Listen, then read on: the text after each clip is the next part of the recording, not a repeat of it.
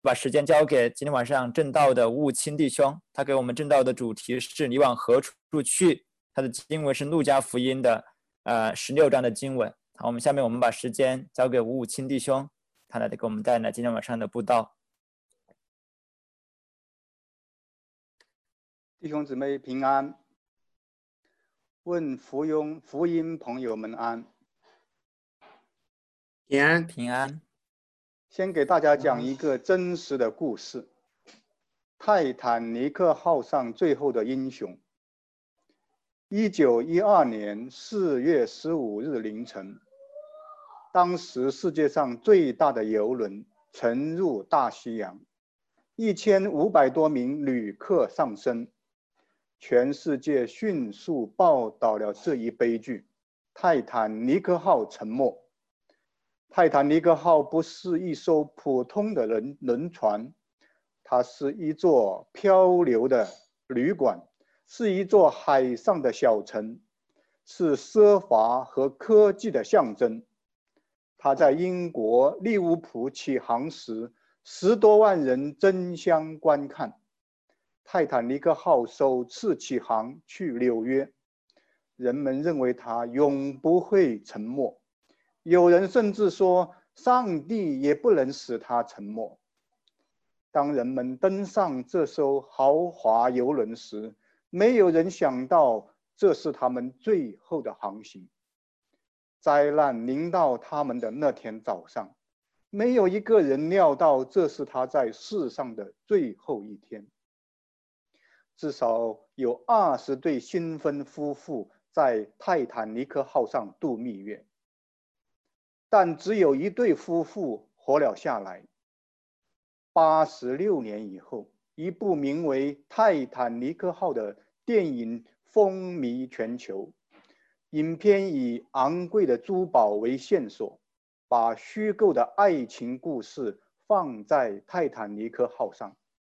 人们可能再次被这历史悲剧所震撼，也可能被这个完全虚构的。爱情故事所吸引。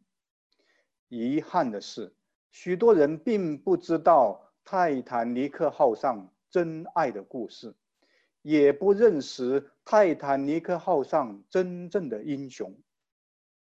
泰坦尼克号事件不久，《泰坦尼克号上最后的英雄》一书出版，书上记载了一位旅客哈普尔的故事。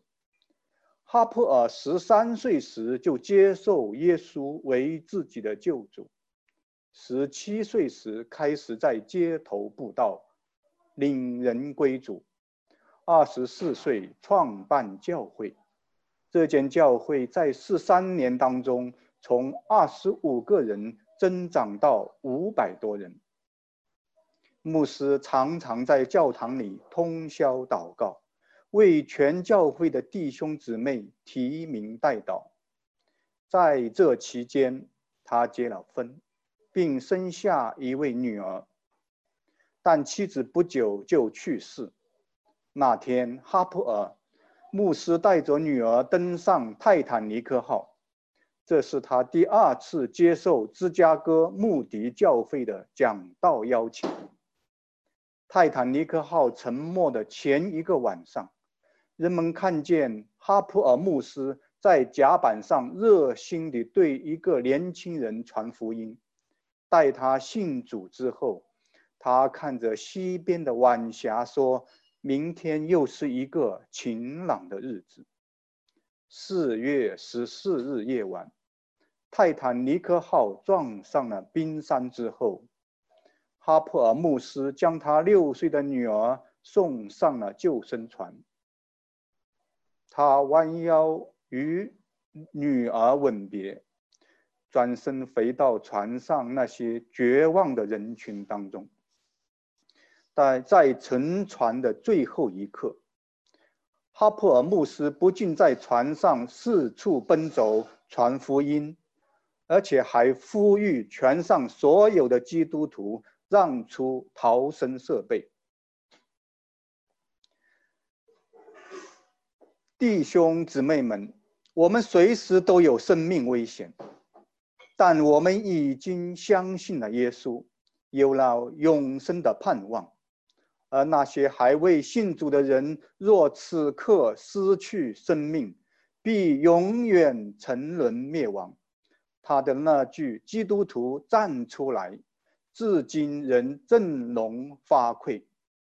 他的在他的呼吁之下，几十个基督徒站了出来，他们齐声唱着圣诗，更加与主亲近。随着泰坦尼克号沉入海底，没有一丝对死亡的惧怕，反倒被喜乐和平安充满。后来的幸存者回忆说，哈普尔牧师脱下自己的救生衣，递给另外一个人说：“你比我更需要这个，别为我担心，我不会沉下去。”我会升上去的。哈普尔牧师抓住这最后的机会，迫切地向人传福音。在冰冷的海水中，他从一个旅客游向另一个旅客，恳求他们接受基督。这一千五百多名在海水中挣扎的人中，最后竟有六位获救。其中一位年轻人后来做见证说：“哈普尔牧师在生命的最后时刻，把福音传给他，带他归向了耶稣。”这位年轻人爬上了一块船体的碎片上，哈普尔牧师在水中挣扎着靠近他，喊道：“你得救了吗？”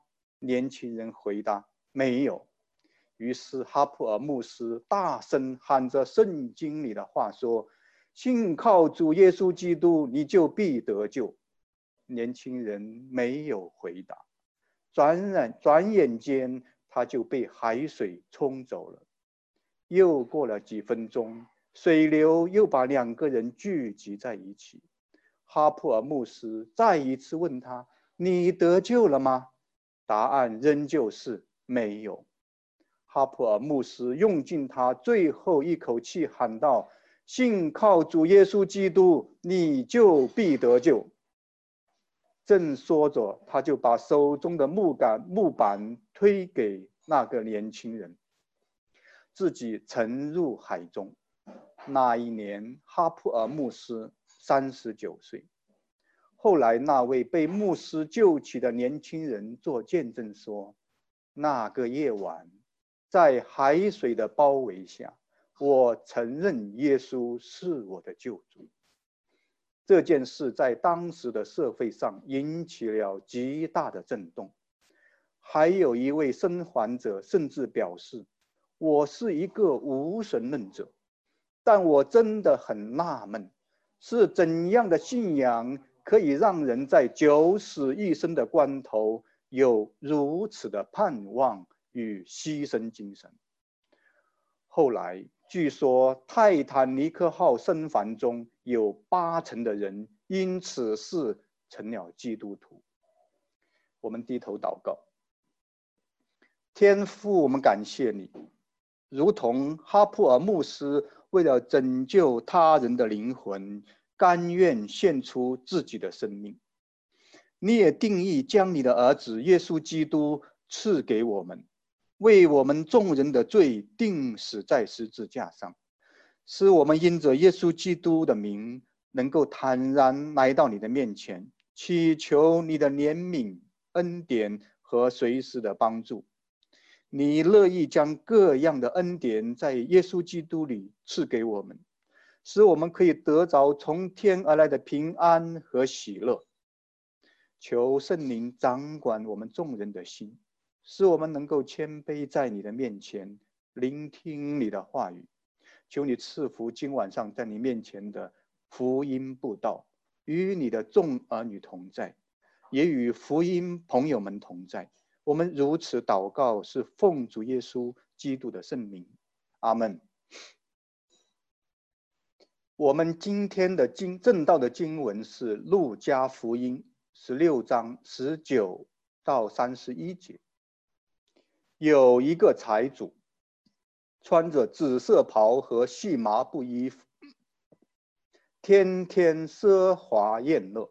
又有一个讨饭的，名叫拉萨路，浑身生疮，被人放在财主门口，要得财主桌子上掉下来的零碎充饥，并且狗来舔他的疮。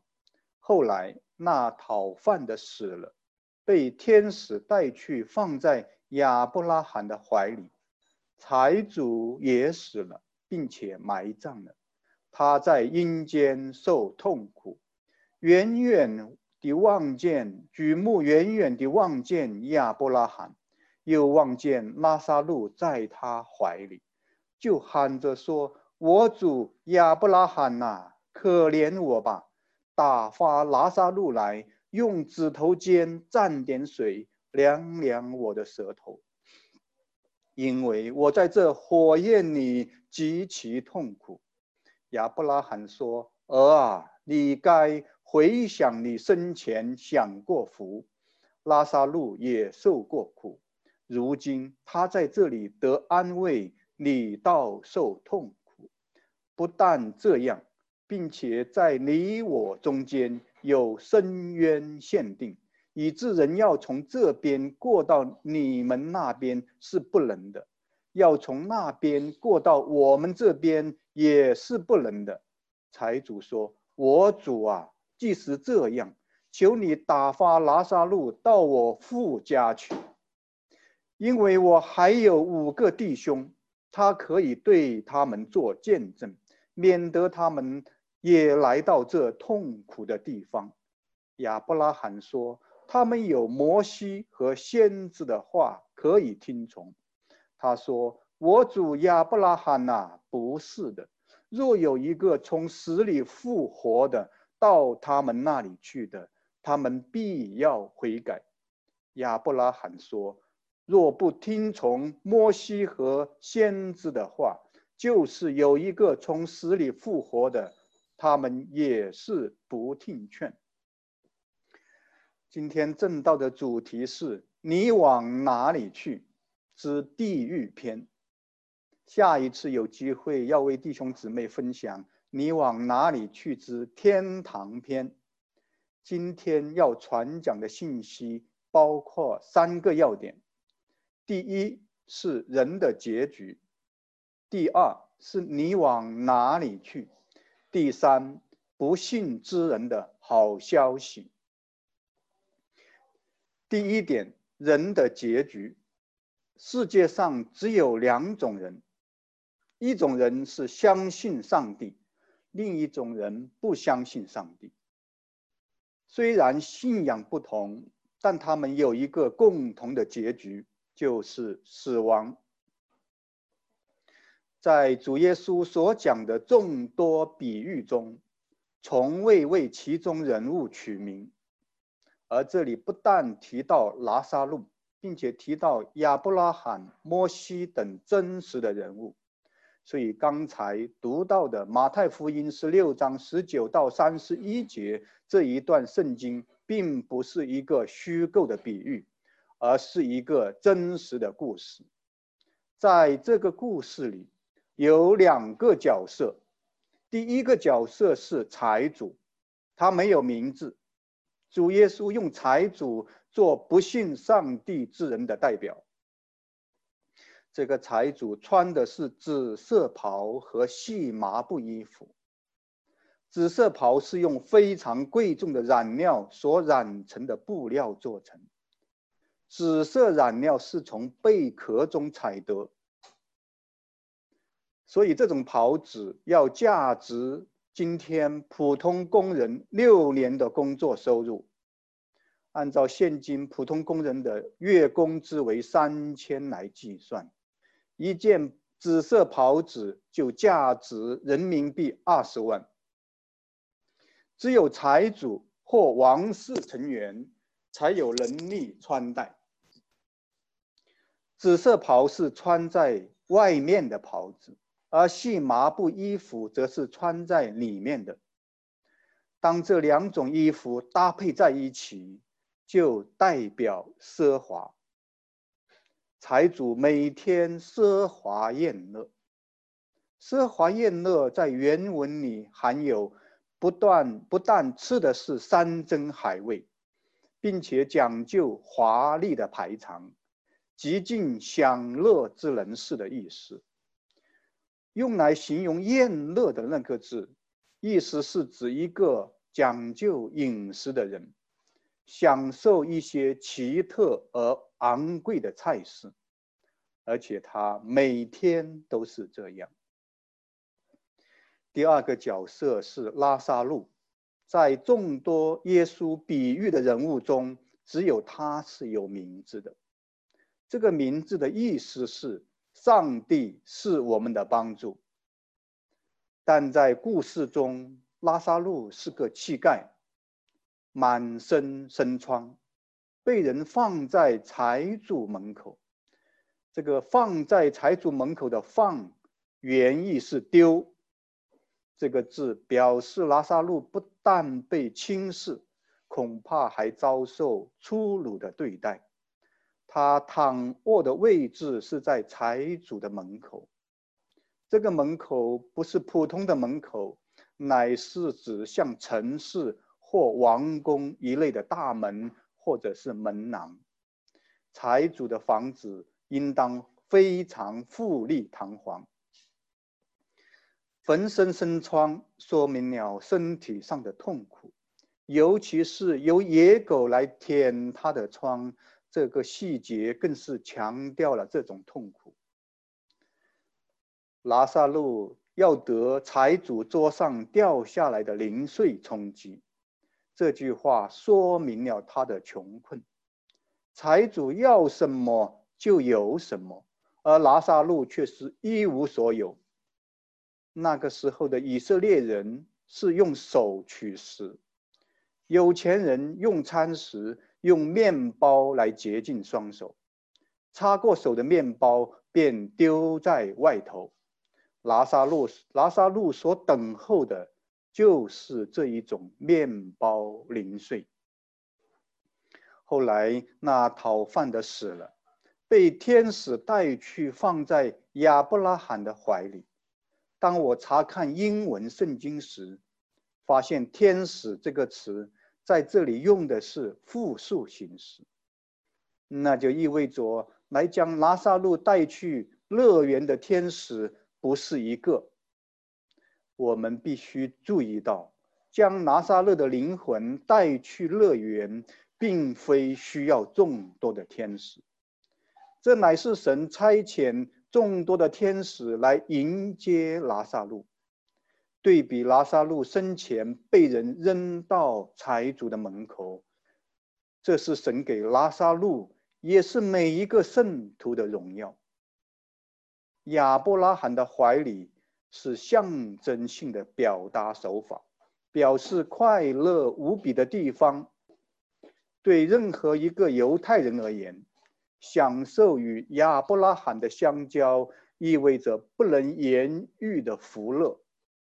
我们可以将亚伯拉罕的怀里等同于乐园。关于这两个人生前的信仰，主耶稣并未明说。但拉萨路显然是神的儿女，因为当他死了以后，天使就把他带到亚伯拉罕的怀里。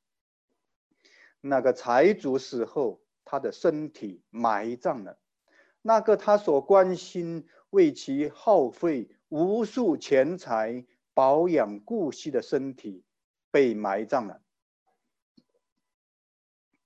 不信人有灵魂的人。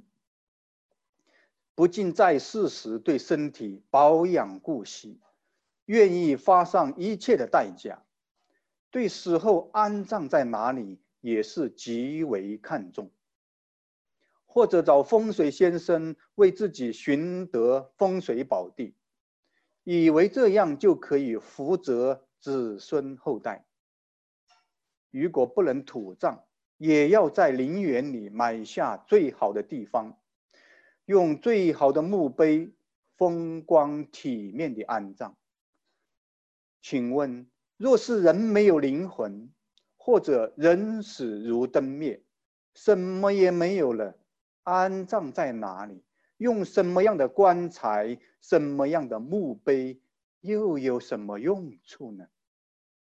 那里埋葬的不过是要化为泥土的一具尸体而已。自古至今，无论何人都会死，穷人会死，财主也会死，因为圣经在希伯来书九章二十七节告诉我们：按着定命，人人都有一死。死后且有审判。我们不信主的时候，不明白人为何要死，总以为这是自然而然的事情。但圣经告诉我们，死是罪的工价，死是由罪带来的，罪又是从人类的始祖亚当而来的。罗马书五章十二节这样说道。这就如罪是从一人入了世界，死又是从罪来的，于是死就临到众人，因为众人都犯了罪。当我们有机会向人传福音、传福音时，不可避免要提到人的罪。绝大部分的人一听到你说他有罪，要么不服气。要么不承认自己是个罪人，他们所认为的罪是指杀人放火、贪污腐败那些要坐牢的罪。这样说来，并不是每个人都犯了那样的罪。但小要理问答十四问告诉我们，罪是什么？罪就是不遵循或违背上帝的律法。再对照神颁布的十条诫命，一一讲解给他听。我相信没有人再会否认自己是个罪人。拿十诫中的第六条诫命来说，这条诫命告诉我们不能杀人。我也相信我们当中没有人真正触法、触犯刑法中所定义的杀人罪。但我们来看。上帝在马太福音五章二十一到二十二节解释什么是杀人。主耶稣教导门徒说：“你们听见有吩咐古人的话说，不可杀人；又说，凡杀人的难免受审判。只是我告诉你们，凡向弟兄动怒的，难免受审判；凡骂弟兄是拉家的，难免工会的审断，凡骂弟兄是魔力的，难免地狱的火。大意是说，凡心里恨人的，就是杀人；口里骂人是蠢猪的，就是杀人。现在我问在座的各位，你们当中有人从来没有心里恨过人，口里骂过人吗？如果有，那你就触犯了第六条诫命。凡触犯诫命中任何一条的，他的结局就是死亡。现在讲第二点，你往哪里去？是去往乐园，还是去往阴间？若是不相信人有灵魂，且灵魂永存的话，故事到此就应该结束了。可怜的乞丐拉萨路生前即被家人抛弃在财主门口，死后连埋葬的地方也是没有。而那个财主不仅生前奢华宴乐，死后必定风光大葬，所积攒的万贯家财则作为遗产分给自己的子孙后代。供他们继续享乐，这在不信神的人看来是何等的美事呢？但是事实却不是这样。故事继续记载，人死后灵魂永存，并且记载这不灭灵魂的去处——乐园与阴间。乐园是信神之人死后灵魂的所在。拉萨路死后被听被天使带去，放在亚伯拉罕怀里，满得安慰；而阴间则是所有不信之人的灵魂等待审判的地方。他在这里似乎是地狱的同义词，是指刑罚的地方。因为财主在那里受痛苦、饱受煎熬。拉萨路和财主死去的身体，不论以怎样的方式安葬，或者抛尸旷野，或者风光大葬大葬，他们虽然仍被称为拉萨路和财主的尸骨，但已经不再具有任何的生命。在它里头，而继续被称为拉萨路和财主的是他们的灵魂，不论灵魂是在乐园还是在阴间。圣经也告诉我们，拉萨路的灵魂是被天使带去乐园，而财主的灵魂是自动堕落阴间。这也告诉我们，我们现在活着的时候需要努力。才能进天国。若是要进地狱，这不需要做任何事情就可以达成。财主远远望见亚伯拉罕，又望见拉萨路在亚伯拉罕的怀中，他甚至能够与亚伯拉罕说话，称他为我主亚伯拉罕。他祈求怜悯，请求拉萨路用手指头。蘸点水给他凉凉舌头。从前每日山珍海味，现在是滴水难求。从前舌头享福，讲话有势力，能呼风呼风唤雨，今天却在火焰中受痛苦。亚伯拉罕回答他说：“儿啊，你该回想。”你生前享过福，拉萨路也受过苦，如今他在我这里得安慰，你倒在阴间受痛苦。不但这样，并且在你我中间有深渊限定，以致人要从这边到你那里去是不能的，要从你那边过到我这里也是不可能的。亚伯拉罕即称他为儿。暗示他就是亚伯拉罕肉身的后裔，但显明不是属灵的后裔。这位祖先叫他回想生前的奢华和安逸，又提到拉萨路的贫穷和痛苦。现在死后情况一转，地上的不公平再次颠倒过来。财主对亚伯拉罕这位祖先的态度是谦恭的，因为他称他为我主亚伯拉罕，而他要求的话语也够谦卑。他对于拉萨路的态度有着无意识之傲慢自大的味道，因为他以为还可以叫这乞丐从那边过到这边来服侍他。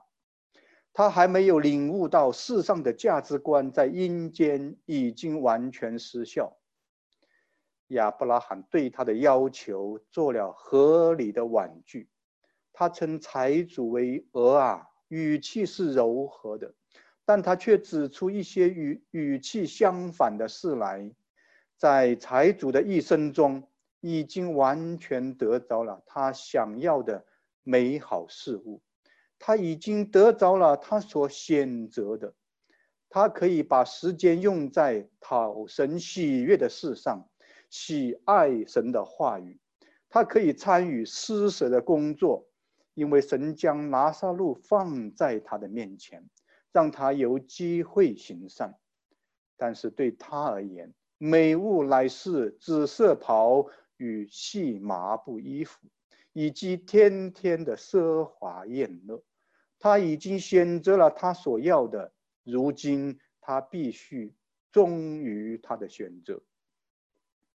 亚伯拉罕指出，在阴间有着与世上不同的价值观在运作，不公平的情形已经获得校正，并且有另外一个要素存在，那就是有深渊限定。他的意思是，人死了以后，不能再从阴间去到乐园，也不能从乐园去到阴间。在阴间的财主可以看见在乐园的拉萨路享福的情形，拉萨路也能看见财主受苦的境况，但两边的人却不能越过深渊到对面去。人因活在世上有不同的信仰，导致死后亦有不同的结局。拉萨路得救，并不是因为他贫穷，乃是因为他相信上帝，以致灵魂得救。神使他死后得以在乐园得安慰。财主并不是因为他富有而被下在阴间受痛苦。财主下阴间，是因为生前不相信神。救恩的基础是信仰，人因拒绝相信神而被定罪。财主轻率地忽略了一个被放在他门口讨饭的乞丐，这显示财主虽然是一个以色列人，也是亚伯拉罕的后裔，但却没有真正蒙恩得救。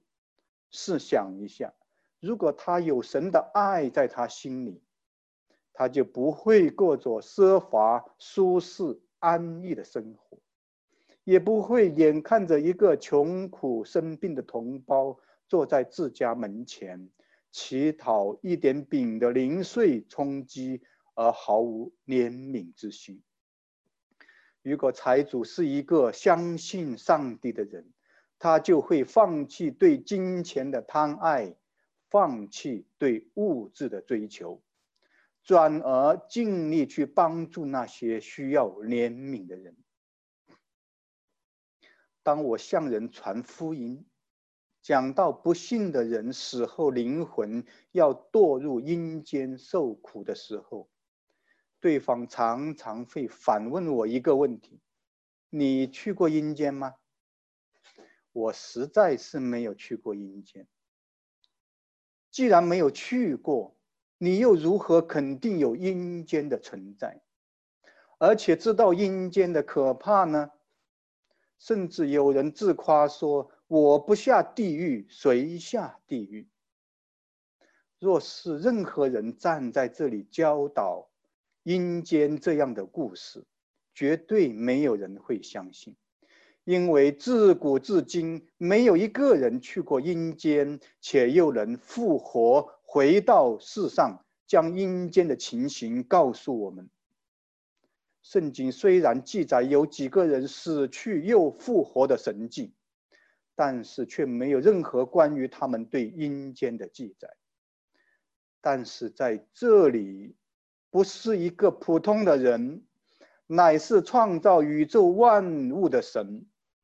是医病赶鬼的神，又是叫人死里复活的人，复活的耶稣基督亲自在这里将阴间的情形讲给我们听。唯有他知晓天上地下、过去将来一切的事情。圣经有几处描写描写阴间的情况。马太福马可福音九章四十八节记载对地狱的描写，在那里从是不死的，火是不灭的。耶稣基督在这里不是要拿阴间可怕的痛苦来威胁你要来相信他，乃是真实的告诫你阴间的可怕，唯愿你活在世上的时候能够醒悟过来，来寻求他。寻求他的赦免，寻求他的恩典，免得你在不幸中灭亡，落得与可怜财主一样的结局。现在讲第三点，不幸之人的好消息，那就是相信福音。在这个故事中，财主头一次显露出对别人的关怀。他想起富家中尚有五位兄弟未得救，虽然仍旧不是对贫穷人，他还是固守着属他自己的人。财主要求能够警告他的那五个弟兄，使他们知道未来的命运之后，好悔改。于是他期盼拉萨路能被差遣回到世上去传福音给他们。可惜他的这个建议被亚伯拉罕拒绝。财主也暗示说自己没有受到公正的对待。如果他生前，能够获知他关于死后所有一切，也就是关于一切阴间的信息，他的行事为人一定大为不同。与此财主形成强烈对比的是，拉萨路在这个故事中从头到尾都默默无声，这令人留下深刻的印象。他既未抱怨自己在世界上的悲惨命运，也没有在死后对财主的遭遇幸灾乐祸。他对于财主两次力图力图拆减自自己去为他跑腿，也没有任何的表露。从头到尾，拉萨路都接受神给他的一切的安排。我们现在看。亚伯拉罕为何拒绝一个在阴间懊悔之人的建议呢？因为在约翰福音十二章九到十节记载，有许多犹太人知道耶稣在那里，就来了，不但是为耶稣的缘故，也是要看他从死里复活的拉萨路。但祭司长上一年拉萨路也要杀了。这是另外一个拉萨路从死里复活，代表犹太信仰最高权威的祭司长，不但不相信，反而商议要把从死里复活的拉萨路杀了。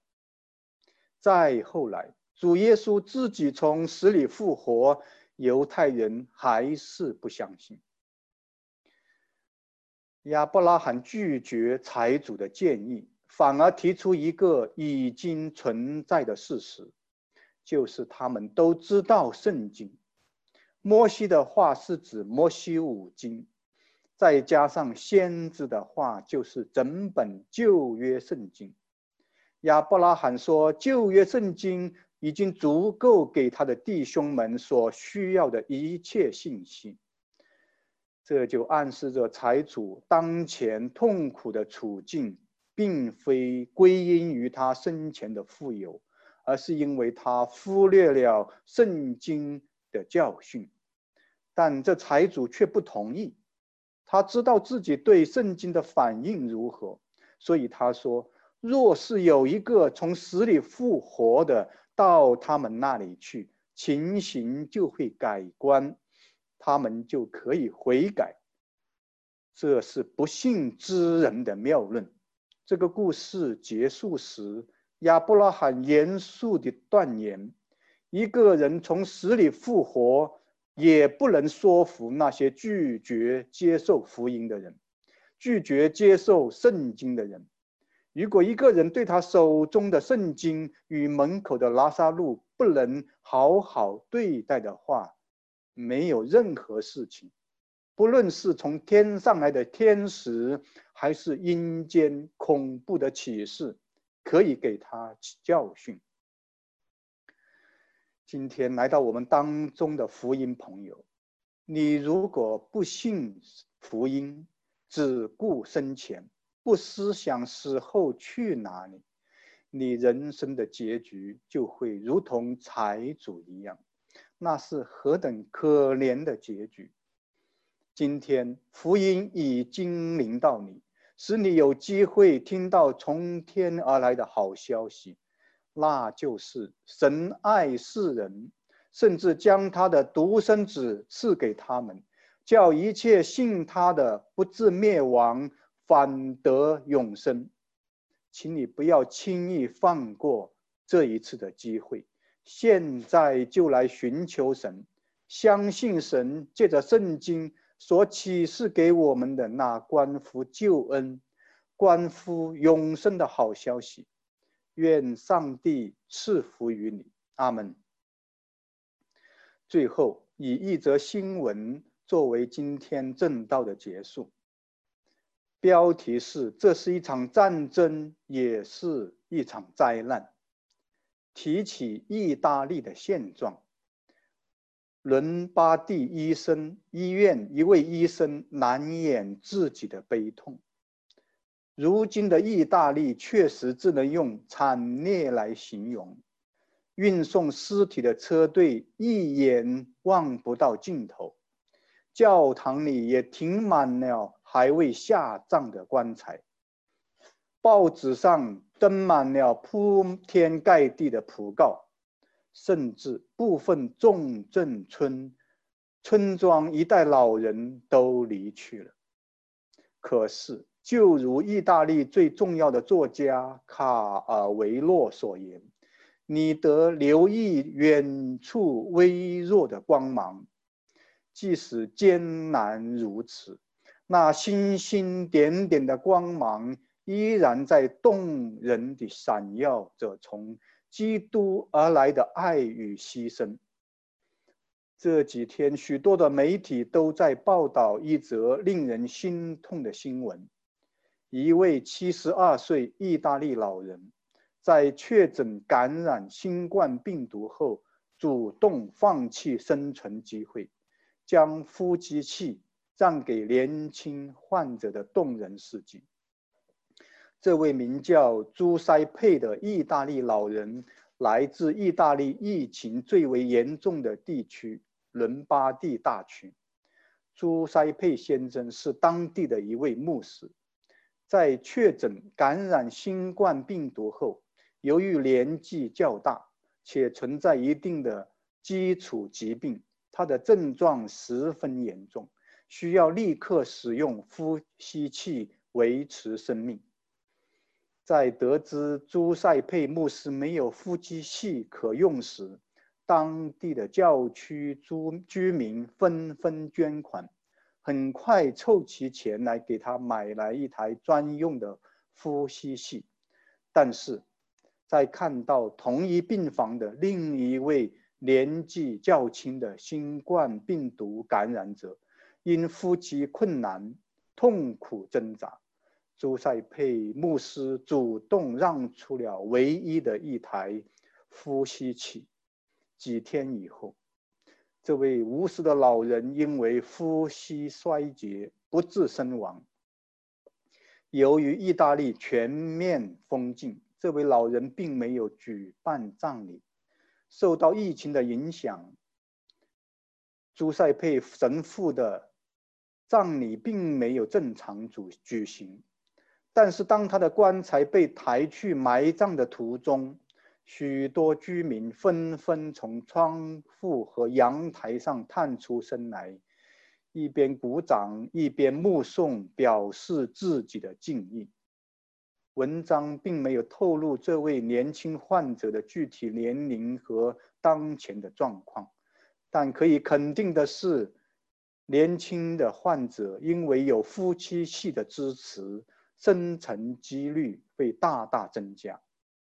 同为牧师的梵蒂冈顾问詹姆斯在社交平台上发文悼念朱朱塞佩牧师，说道：“世间大爱莫过如此。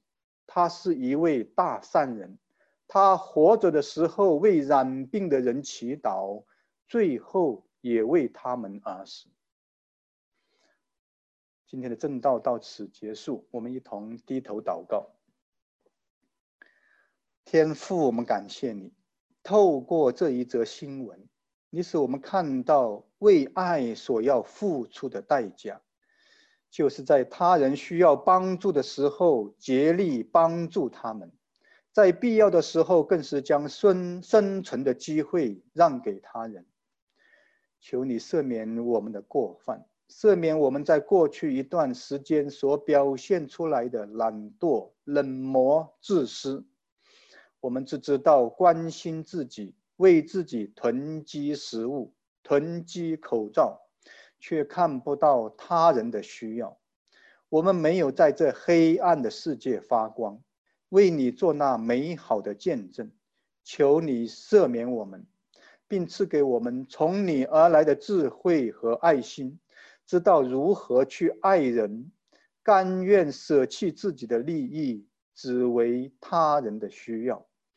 求你垂听你儿女们的祷告。我们这样同心祈求，是奉主耶稣基督的圣名。阿门。